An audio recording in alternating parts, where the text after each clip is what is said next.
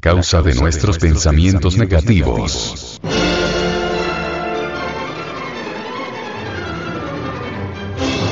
Uno se identifica fácilmente con cualquier pensamiento negativo, cuando no se vive siempre en estado de alerta novedad, de alerta percepción, cuando no se está auto-observando íntimamente.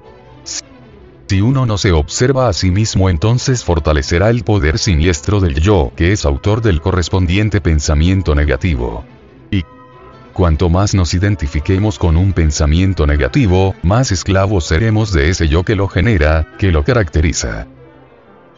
Por ejemplo, en nosotros hay unos yoes que odian la gnosis, el conocimiento del ser, el camino secreto, el trabajo sobre sí mismo, y esto se debe a que ellos no ignoran que su existencia dentro de nuestra psiquis está mortalmente amenazada por las ideas trabajos que nos brinda el gnosticismo universal. Los yoes negativos y pendencieros se apoderan con gran facilidad de ciertos rollos mentales que están almacenados en nuestro centro intelectual, originando secuencialmente corrientes mentales nocivas y perjudiciales. Y si aceptamos sus pensamientos, que en un momento dado controlan nuestro centro intelectual, seremos entonces incapaces de librarnos de sus resultados. Todo yo negativo se autoengaña y engaña. Conclusión miente. Por ejemplo, cada vez que usted siente una súbita pérdida de fuerza, o cuando se desilusiona de la gnosis, del trabajo sobre sí, cuando pierde el entusiasmo y abandona la lucha contra sus propios yoes, es obvio que usted ha sido engañado por algún yo negativo. El yo negativo del adulterio aniquila los nobles hogares y hace desgraciados a los hijos.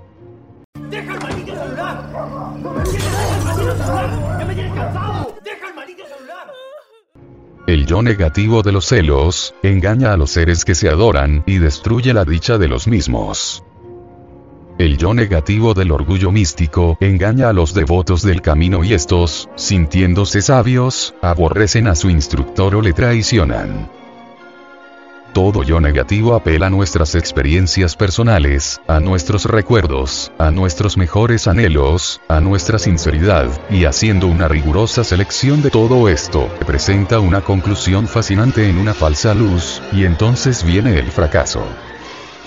Cualquier engaño se hace imposible o cualquier fracaso proveniente del yo negativo puede evitarse cuando uno lo descubre en acción, o sea, cuando uno ha aprendido a vivir en estado de alerta, auto-observándonos de instante en instante.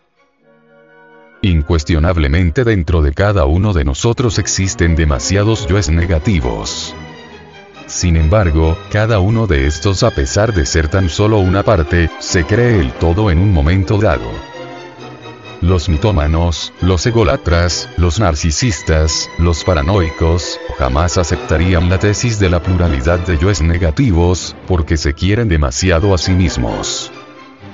¿Cómo podrían tales gentes anormales aceptar la idea del gnosticismo, si no poseen una mente individual, genial, maravillosa, sin embargo, tales sabiondos piensan de sí lo mejor, y hasta se visten con la túnica de Aristipo para demostrar sabiduría y humildad.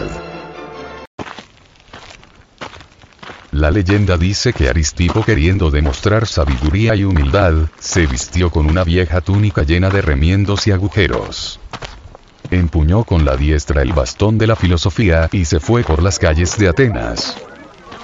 Dicen que cuando Sócrates le vio venir, exclamó con gran voz.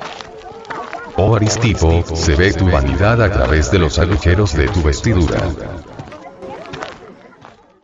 Como quiera que no es posible que exista efecto sin causa, afirmamos solemnemente que nunca podría existir un pensamiento negativo por sí mismo, por generación espontánea.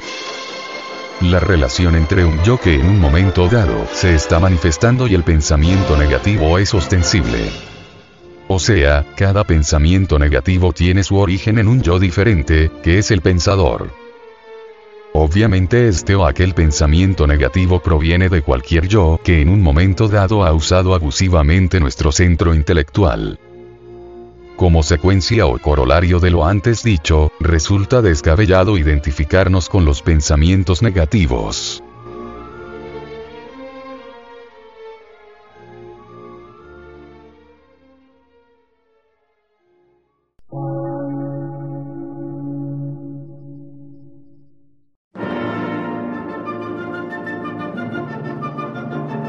Emisora, gnóstica, transmundial por una nueva civilización y una nueva cultura, sobre la faz de la Tierra.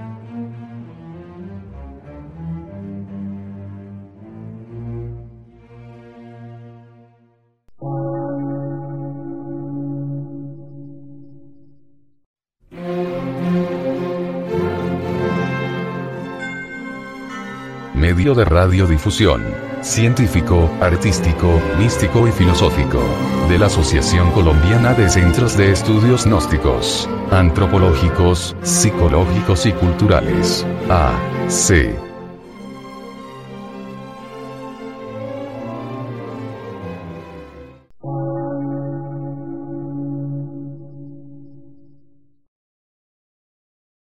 Lectura en movimiento. Difusión sin fronteras.